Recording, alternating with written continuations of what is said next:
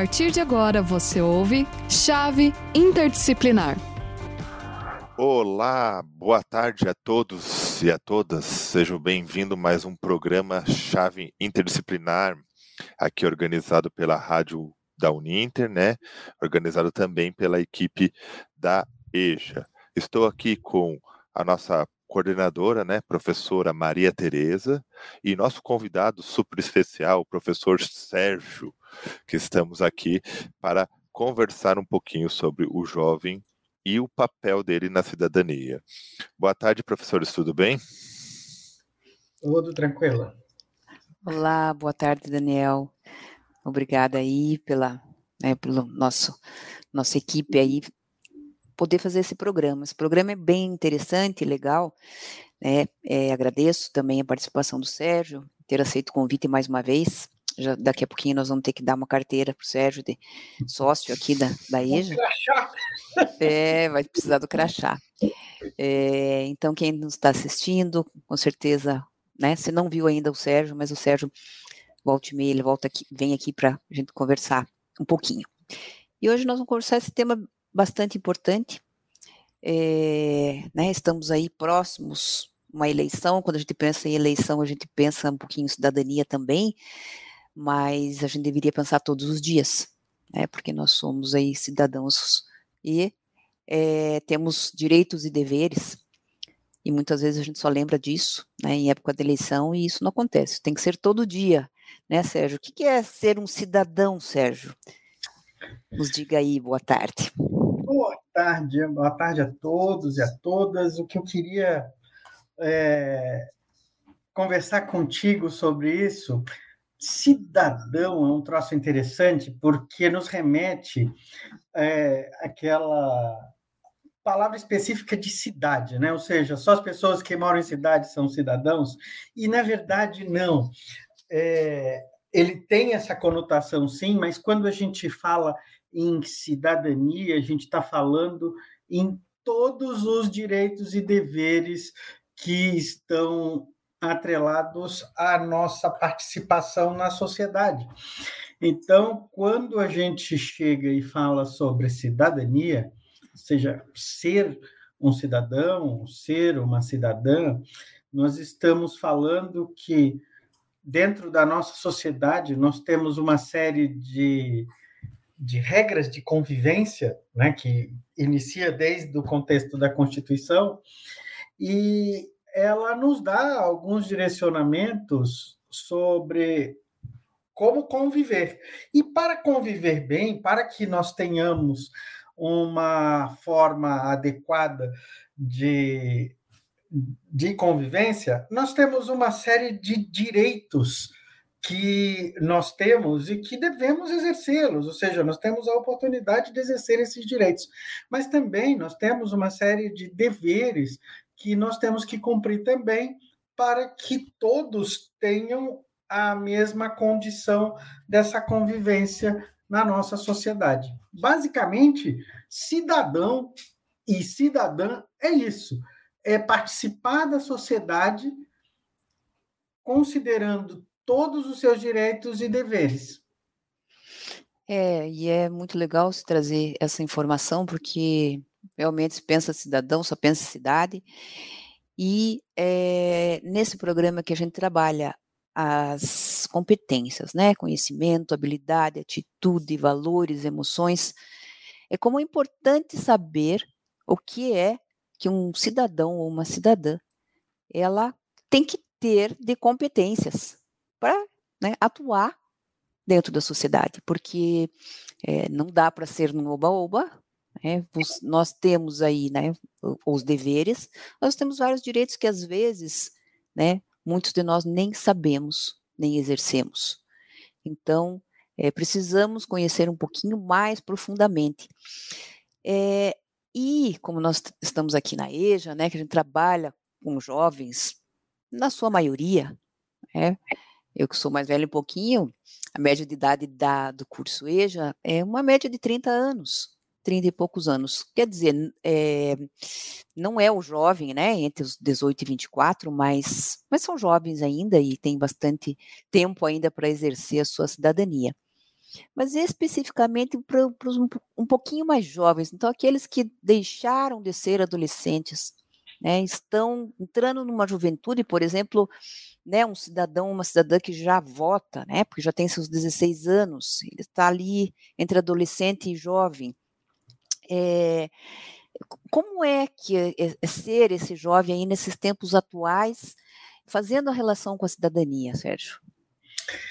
Sabe que um, há pouco tempo vocês devem ter visto na TV a, a, o TRE fazendo quase que um implorando para que os jovens buscassem a sua seu registro como eleitor, né?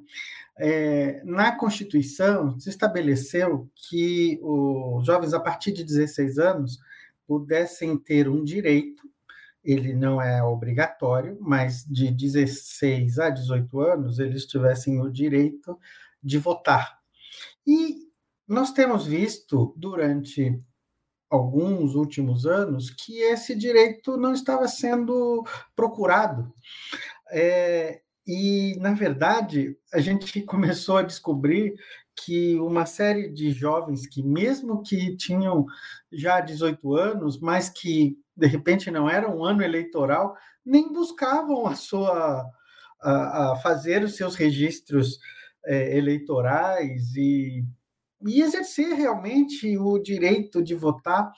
É, o, isso até de certa forma é importante a gente observar que a sociedade ela se junta e identifica assim, olha, para que as pessoas é, administrem a coisa pública, ela precisa ser escolhida pela população, né, pela sociedade, para que ela indique quais os caminhos devem seguir.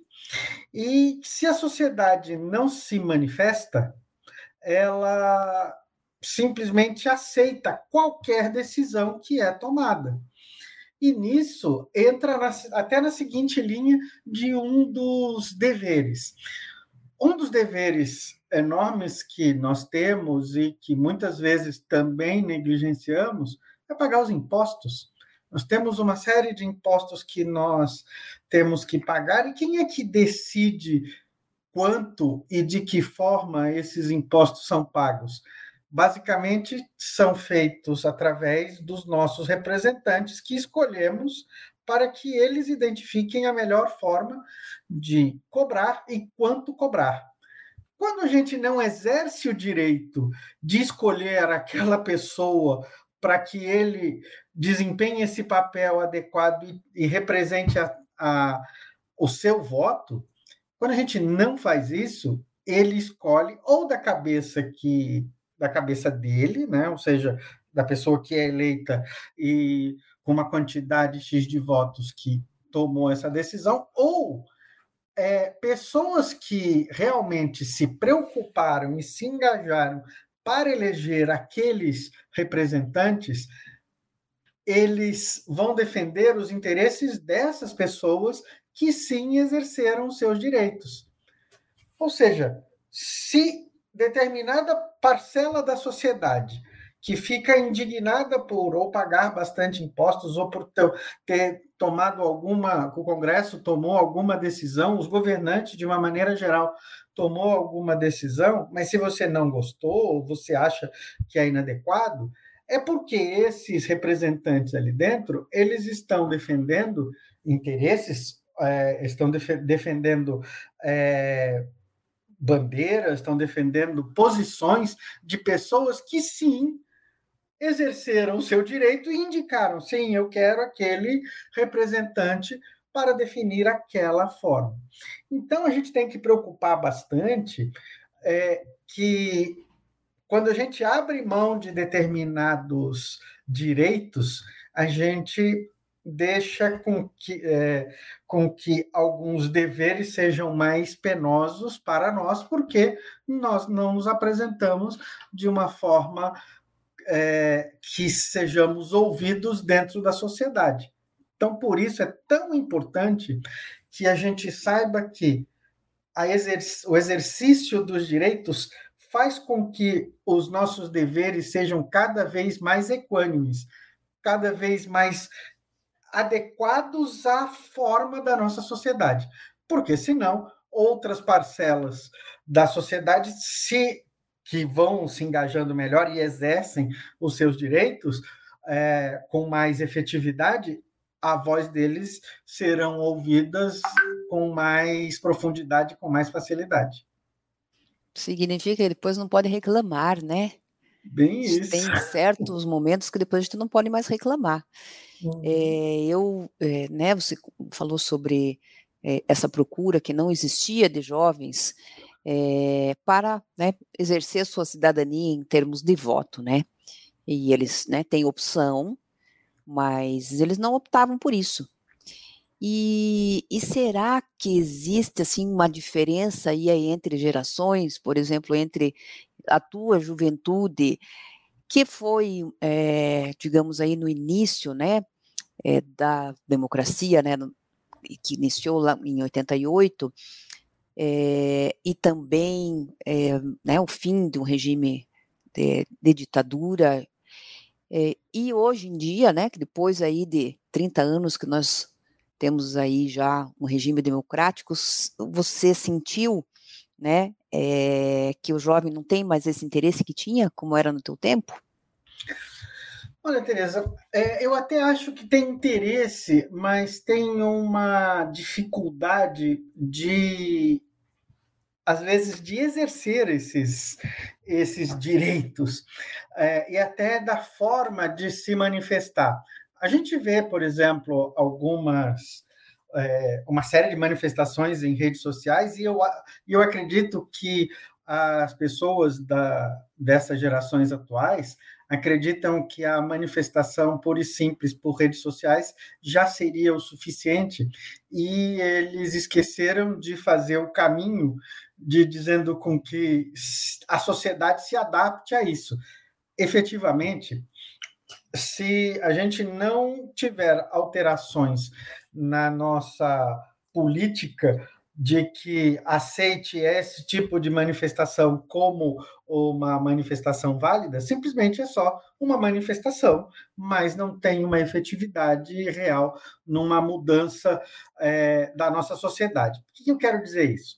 Na época lá de 88, nós tínhamos algumas necessidades. Estava acontecendo um debate para a construção da, da Constituição nós tínhamos eleitos uma série de deputados e senadores que, na época, eles foram transformados em constituintes, né? E eles saíram escrevendo coisas, chamavam pessoas para dar opinião e tinha uma série de, de formas para poder construir um como se fosse um grande consenso da sociedade. É, até a Constituição ficou enorme, é, com um monte de detalhezinho, porque um monte de gente foi dar opinião. E isso daí ficou, claro, alguns até chamando de Frankenstein, porque realmente tratava de coisas muito específicas, mas foi também a oportunidade das diversas pessoas se pronunciarem e colocarem as suas ideias e as suas é, necessidades dentro da Constituição. E aí ocorreu uma situação bastante interessante. Na época, eu estava é, participando de algumas de alguns movimentos de discussão sobre o que, que na Constituição deveria garantir o direito das crianças e dos adolescentes. Eu era um jovem, eu acredito eu tinha 15, 16 anos, e aí é, eu a gente eu tinha uma oportunidade de conversar com alguns congressistas, né, com alguns constituintes, é, dando uma opinião. Eu não estava representando uma classe, eu não estava representando nada disso, mas eu estava dando a minha opinião. E, e por causa desse, dessa conversa que eu tinha, esse, esse, essa conversa ela acontecia em alguns momentos na própria televisão, na época, e essa conversa com alguns senadores fez com que alguns senadores me chamassem para ir na, na comissão que estava debatendo isso para que a gente se manifestasse, colocasse opiniões e tal. E aí eu fui lá, dei opinião, a gente construiu algumas ideias, alguns relacionamentos e tal.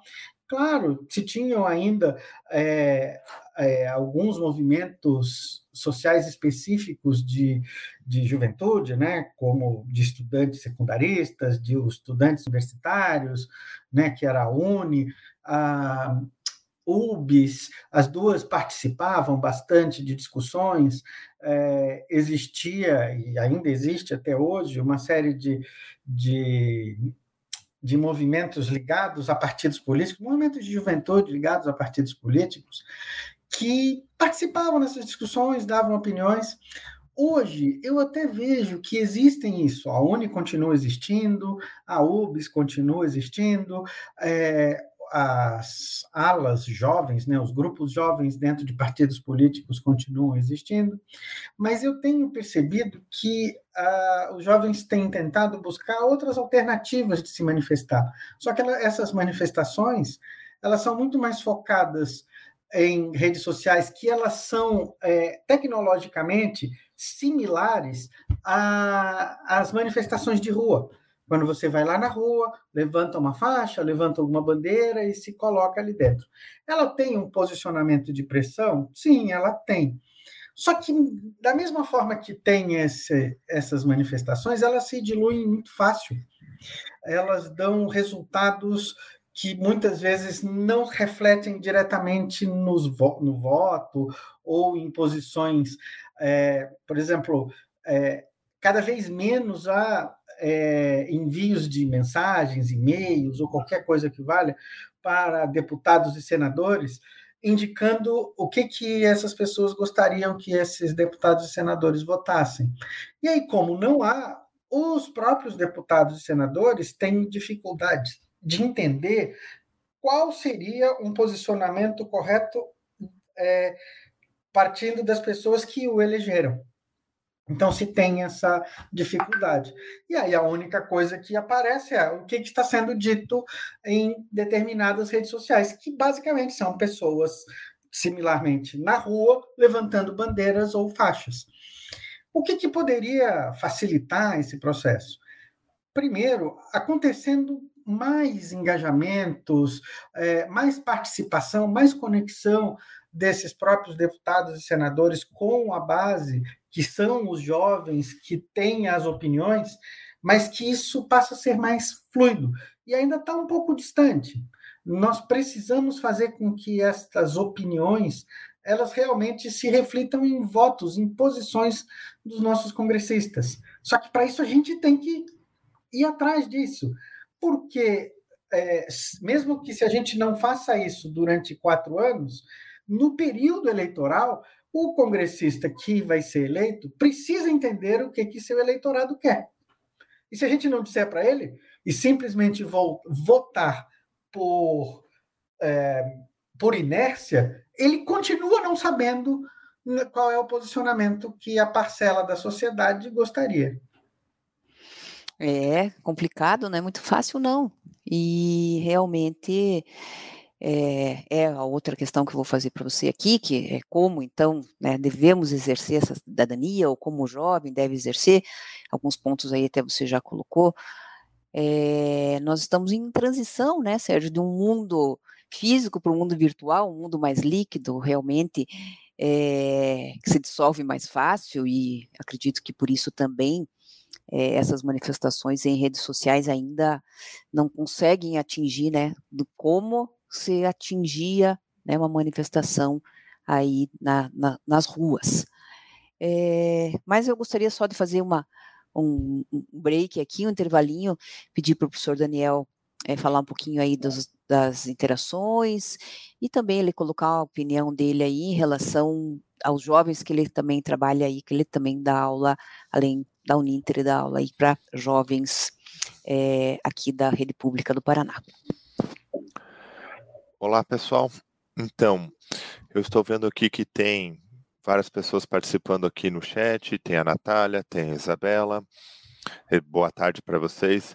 E se tiverem algumas perguntas também, eh, além da Natália e Isabela que colocou boa tarde, desejando felicitações, se quiserem algumas perguntas, é, coloque no chat. Eu peço para vocês que participem, porque o objetivo daqui é ter uma interação com vocês, né? É, em relação a. Eu vi o professor Sérgio falando sobre a questão das redes sociais, né? Que eu acho que é muito importante, que é o que os, os jovens trabalham, que inclusive eu trabalho bastante vezes com jovens, minha carreira foi só trabalhar com, com a questão dos jovens, mesmo bem nessa fase da, da pré-adolescência para adolescência, né? E a questão da manifestação da internet, que eu vejo que diferencia da manifestação de rua, que é algo mais rápido e dinâmico. Tá? É, então, a questão de, de, ser rápido e dinâmico, que eu acho que é, que é a questão que os jovens fazem que não tem interesse pela política que é do em votar, em coisa, porque ele quer algo rápido, ele quer algo que, que pega a sua necessidade de momento. Então, eu vejo que os, os, jovens dos anos 80, ou os jovens, pelo que a gente tem de registros, né, pelo que a gente tem de conhecimento, eles eram, apesar de ter grandes anseios, todas aquelas coisas, mas o dinamismo deles não era tão eles tinham, né, seus anseios, assim, mas em questão de política, não é aquela coisa que eu acho que meio que a política para esses jovens parece que parou no tempo para eles, assim. Ele vê como algo antigo, como algo que, por isso que eles pegam essas manifestações, assim, pelo que eu vejo, né. Então, essa não adesão da política deles é o, pelo que eu vejo em relação a eles, e até gostaria que o professor Sérgio comentasse um pouquinho em relação a isso, né? Se seria realmente o, o falta de interesse por, por ele considerar algo velho, algo antigo, né? algo ultrapassado, algo que não está lá, porque os políticos são velhos, né? A estrutura política é algo antiga, algo velha. Talvez seja por isso que ele não queira exercer esse direito ao voto, né? Que para eles é, a política antiga, velha, não não está apesar de estar, né, como a gente vê, né, mas para eles parece dá a impressão que eles não veem eles como como interferência na vida deles, né? Como essa política como se fosse algo que não interferisse na vida deles, como se fosse algo do passado que não interfere na vida dele, apesar de interferir. Mas eles não têm essa noção de percebimento, porque as redes sociais também criam bolhas, né? É, você fica em contato só com aquela sua bolha de ensino, com aquela bolha de pessoas, né? E diferente quando você ia a gente falava que a gente ia no barzinho, ia em botecos e, e, você pegava e saía da sua bolha e tinha contato com outras bolhas além da sua. Como você falou, na, na para fazer a Constituição, né, era várias bolhas, mas agora as bolhas parece que estão sendo isoladas entre si, né, na questão do individualismo. Então, poderia comentar um pouco sobre essa questão que eu acho que o anseio do jovem, essa não participação política deles, está muito nessa questão de do velho, né, do antigo, do, do algo que... ultrapassado. Isso, exatamente isso. Então, você sabe que é isso sim, só que é uma visão míope do problema. Porque o quando ele tem essa visão míope, dizendo, ah, essas pessoas não me representam e tal, então, assim, então troca a pessoa e coloque alguém que te represente.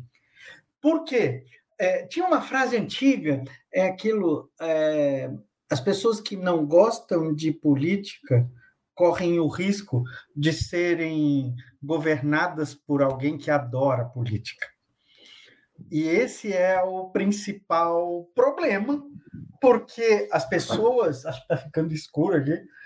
As pessoas que, que acreditam que esta situação ela é ultrapassada, velha, se esquecem que as decisões vão continuar sendo feitas por representantes. Então, é, não fazer esse, esta situação e querer uma resposta mais rápida faz com que também aconteça é, uma situação que está tá muito. É, que está acontecendo muito agora é que as pessoas tomam decisões e posicionamentos com baixa informação. Então, as pessoas chegam lá. Hoje eu estava até verificando uma, uma pessoa se, é, se retratando por um posicionamento porque tinha é, entendido uma determinada coisa. Basicamente, era a situação que estavam falando daquela manifestação sobre era uma pessoa tinha falado mal de uma de uma uma médica que indicando que ela tinha feito mal para a a, sociedade, porque tinha exposto uma criança que tinha sofrido um aborto e tal, e na verdade ela hoje estava dizendo hoje no jornal que pedindo desculpa porque realmente ela não tinha pego toda a informação, ou seja, ela tinha se manifestado sem saber da informação. E ela estava pedindo desculpas. E aí, este que está sendo, na minha percepção, é uma, um problema real, atual, que é que as pessoas, esse imediatismo que os jovens estão buscando de, da, da, da política de resultados imediatos, e que essa política de resultados imediatos também requer baixa informação. E aí eu pego qualquer é, frasezinha jogada ao vento e isso eu pego isso para mim e aí eu tomo uma posição e a partir dali eu considero que isso eu já estou fazendo a minha política, ou seja, já estou determinando qual é o meu posicionamento. Isso é bastante preocupante, porque ah, esse processo de gestão da nossa sociedade, nós temos que considerar a diversidade de pessoas, é, voltando àquilo que a Tereza me perguntou lá antes, do que, que era cidadania. Só para vocês terem uma ideia, antigamente a gente podia pensar que a cidadania eram de pessoas só da, da cidade, porque as leis elas realmente abarcavam as pessoas que moravam ali no Rio de Janeiro, não eram nem em outras cidades. Agora, quando o Brasil se tornou mais amplo, eu tenho pessoas que têm necessidades diferentes de mim. São pessoas que moram em cidades do interior que não são iguais Curitiba, não são iguais São Paulo, é, e pessoas que nem moram em cidades, mas elas têm direitos, elas têm deveres, elas continuam pagando impostos, elas têm direito à saúde pública que está prevista na Constituição, ela tem direito à escola pública que está prevista na Constituição.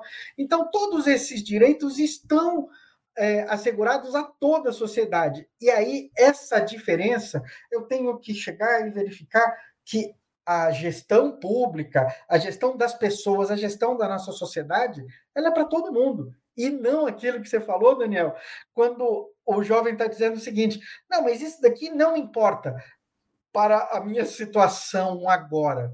É, mas você continua comendo legumes que não vêm da cidade, que vêm da, do campo. Você ainda é, utiliza álcool no carro que vem do campo, daquelas pessoas que têm escolas, que têm saúde que moram no campo. Ou seja, a nossa sociedade ela é ampla e ela gera impacto por cada coisa. Não tendo, gera impacto para nós. É, e o problema é que eu, eu, eu, concordo com você, Sérgio. As informações são muito rasas. E, e aí, por conta de, né, de todo esse essa bolha, esse, essa ansiedade, é, esse né, imediatismo, as pessoas acabam né, não se informando e é, assim a vida vai continuando.